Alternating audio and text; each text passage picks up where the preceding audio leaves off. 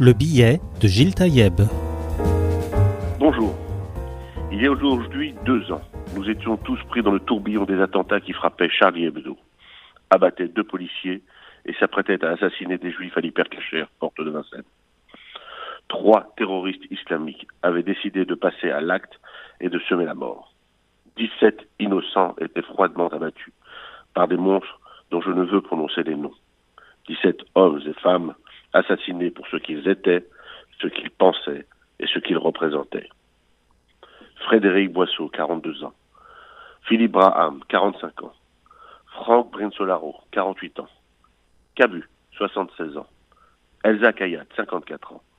Charb, 47 ans. Johan Cohen, 23 ans. Yohar Atab, 22 ans.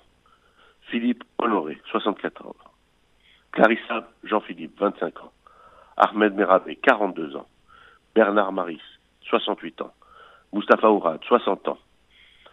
Michel Renaud, 69 ans. François-Michel Saada, 51 ans. Tinius, 47 ans. Volinsky, 80 ans. C'est à eux que je veux penser aujourd'hui et à leur famille.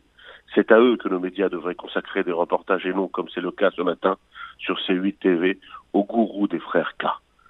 Quelle indécence quel scandale et quel manque de respect pour la mémoire des victimes que d'accorder du temps et de l'espace à un être dont les paroles et les actes ont poussé au crime.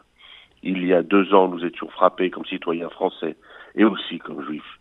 Il y a deux ans, la France se réveillait charlie, policière et hyper cachère. Mais se réveillait-elle juive? Il y a deux ans, nous étions presque tous unis. Certains déjà refusaient d'être Charlie. Certains déjà justifiaient le pire. La mobilisation fut énorme, mais insuffisante, car la racine du mal n'avait pas été traitée.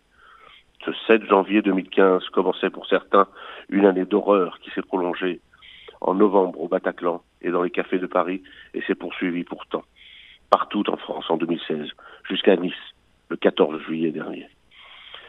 Mais pour nous, Français et Juifs, ces drames n'étaient pas le début d'une histoire, mais la suite de ceux qui avaient frappé Ilan les soldats de Montauban et Toulouse, et les enfants de l'école Ozaratora de Toulouse. À cette époque, nous étions bien seuls, et si peu à être juifs. Au nom de toutes les victimes de la barbarie islamique, arrêtons-nous un instant. En cette période de commémoration, rappelons-nous les noms et les visages de toutes les victimes, et promettons tous de ne pas les oublier et surtout d'agir avec courage et force contre les ennemis de la vie.